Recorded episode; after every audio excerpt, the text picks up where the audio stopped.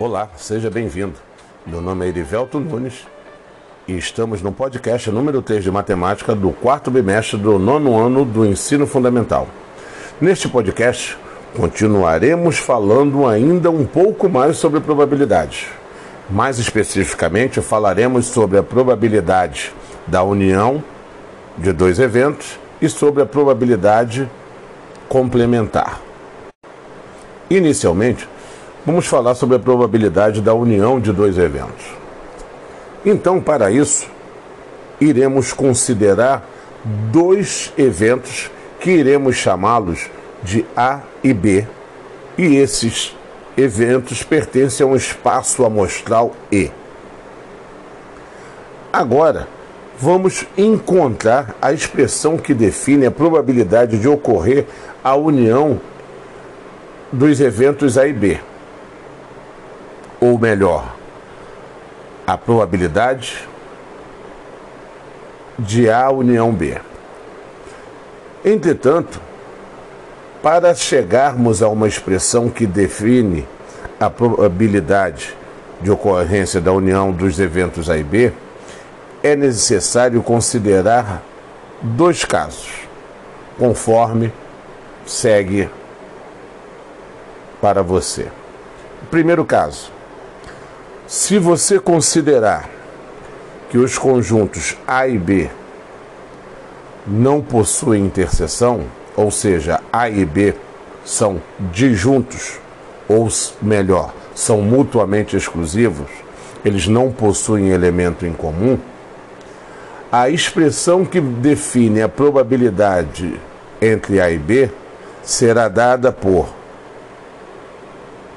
probabilidade de A mais probabilidade de B.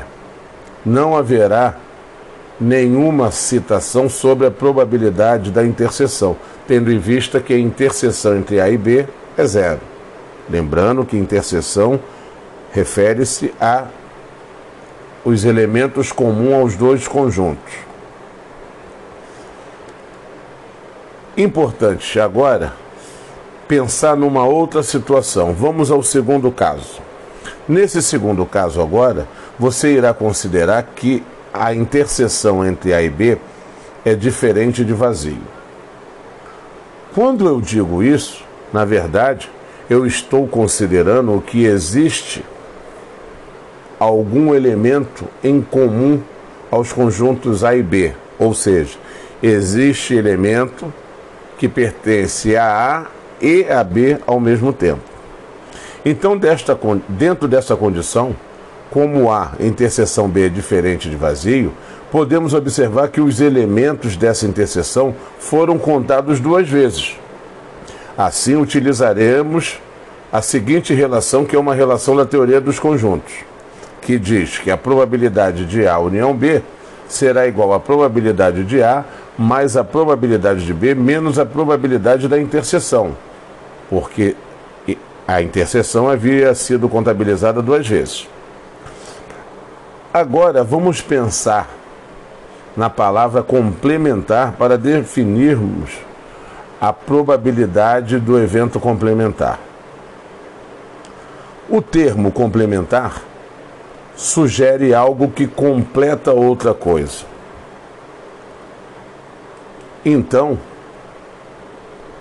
o termo complementar na verdade, me dá a ideia de que é possível afirmar que dois eventos, A e B, são complementares se não possuírem elementos em comum e se a união dos elementos é o espaço amostral. Assim, a soma das probabilidades desse evento, desses dois eventos complementares, ela será igual a 1 ou a 100% se eu pensar em termos percentuais.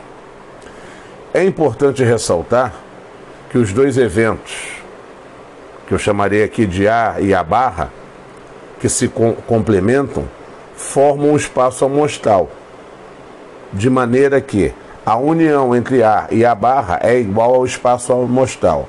A interseção entre A e A barra será igual ao conjunto vazio. Assim, a probabilidade do evento complementar será dada por probabilidade de A barra igual a 1 menos a probabilidade de A. E assim nós encerramos mais um podcast. Um grande abraço e até a próxima.